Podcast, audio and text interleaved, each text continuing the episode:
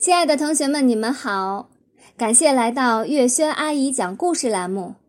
今天我们继续来讲《同桌冤家》第十五集——魔术大师的失败表演。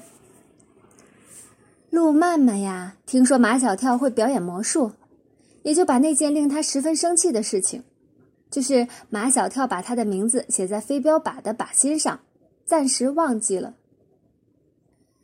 马小跳关在他的房间里做准备去了。陆曼曼和夏林果并排坐在沙发上，等着马小跳表演魔术。等了很长时间，马小跳都没有出来。陆曼曼大声吼道：“再不出来，我和夏林果就走了！”当当，当，当当，是马小跳自己在给自己奏乐。房门一开。马小跳从房间里跳出来了，来了个闪亮登场，把陆曼曼和夏林果都吓了一跳。他的样子好怪，戴一顶黑色的高筒帽，披一件黑色的斗篷，嘴唇上粘一撮黑胡子。马小跳展开黑斗篷，做了一个亮相动作，大魔术师马小跳闪亮登场。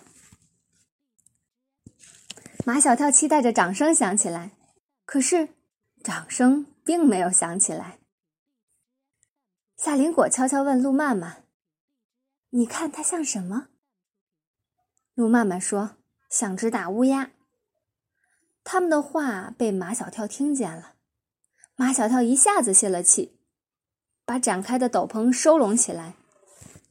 陆曼曼很不耐烦，马小跳。你到底会不会魔术呀？魔术表演现在开始。马小跳自己给自己报幕。第一个节目：泉中飞雪。哗的一声，马小跳展开一把纸扇，把右手握着纸，他右手握着纸扇，左手伸开给他们看。看清楚了，有没有东西？夏林果摇头。陆曼曼没有摇头，也没有点头，却看得十分专注。夏林果说：“没有。”陆曼曼没有吭声。扇子从马小跳的左手又移到右手来，他的左手捏成一个拳头，在用力搓着。看好，看好！马小跳嘴里叽里呱啦，马上就要飞雪了。马小跳右手拿扇子。对着左拳猛扇起来，左拳渐渐松开，从手指缝里飞出许多纸屑来，越飞越多。客厅里好像冬天来临，下起了大雪。马小跳，你好神哦！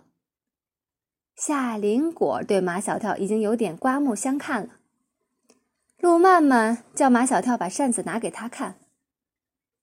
魔术师的道具是不能拿给别人看的。魔术的秘密一旦被人破解了，魔术师也就不再受人崇拜了。这是马小跳的亲身体会。马小跳会玩的几个魔术都是轰隆隆老师教他的。马小跳学会了，就再也不崇拜他本来十二分崇拜的轰隆隆老师了。你能不能把这个魔术再表演一遍？马小跳上当了。他以为陆曼曼喜欢这个魔术，而绝顶聪明的陆曼曼相信，他只要再看一遍就能破解这个魔术。马小跳又关在房间里鼓捣了一阵，陆曼曼等得不耐烦。马小跳，你再不出来，我们就走了。当当当当当，马小跳自己给自己奏乐，房门一开。他像只黑乌鸦从里面飞了出来。马小跳把“泉中飞雪”这个魔术魔术又重新表演了一遍。当客厅里飞舞起雪花，掌声终于响起来。好棒哦，好棒哦！看夏林果拼命的为他鼓掌。这时候的马小跳是世界上最幸福的人。马小跳正在自我陶醉，路曼曼走过去。一把从他手里抢过扇子来，发现扇柄上有一段被扯断的丝线。我知道这个魔术的秘密了。陆妈妈说的头头是道：“你去房间鼓捣了那么久，是去准备碎纸屑的。把碎纸包在一张一个纸包里，用丝线系在这扇柄上，跟扇子一起握在手里。当我们当然看不见，你让我们看了你的左手是空的以后，把扇子连。”连带纸包转移到左手，再把扇子从左手转移到右手。你用力扯断了丝线，扇子到了你的右手，纸包却留在了你的左手边。你的右手开始扇扇子，左手却在用力的搓着，把包纸屑的纸搓破，纸屑就飞出来了。马小跳木在那里，他在想：路漫漫。是不是狐狸精变的？什么都逃不过他的眼睛。怎么样，路漫漫胜利了？你还有没有什么魔术玩给我们看？不能再玩了，再玩还会被他识破天机。要玩就玩一个有功夫的，不怕他识破。我再玩一个打蛋入杯给你们看。马小跳只会玩几个魔术。都是轰隆隆老师教的，只有打蛋入杯是凭真功夫。马小跳又忙起来，身上披的黑斗篷在地上扫来扫去。陆曼曼看马小跳是越看越不顺眼，魔术都被我识破了，还冒充什么魔术师啊？马小跳也不好意思再冒充魔术师，他脱掉黑斗篷，摘掉高帽子，把嘴边上的小胡子也扯掉了。马小跳在桌子上呀放了四个玻璃杯，杯里倒上水，上面再放一层小木板，小木板上呢正对着四个杯口，然后放四个一寸来高的卷纸，呃纸卷儿，再在四个纸卷上呢放四个鸡蛋。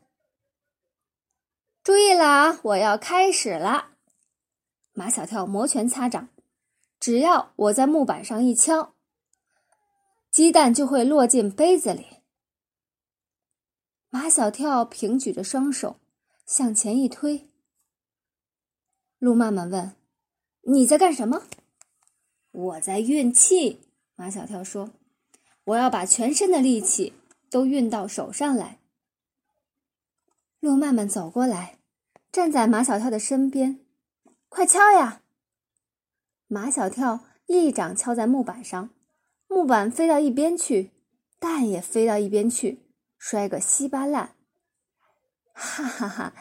陆曼曼和夏林果笑得在沙发上滚来滚去。马小跳无地自容，怎么会出这样的丑？自从他学会玩这个魔术，几乎就没有失过手。都怪路曼曼，他到底是人还是妖？他一站到他的身边。运到手上的气都跑掉了。好了，这一集故事我们讲完啦，感谢大家的收听，下一期节目我们再见啦。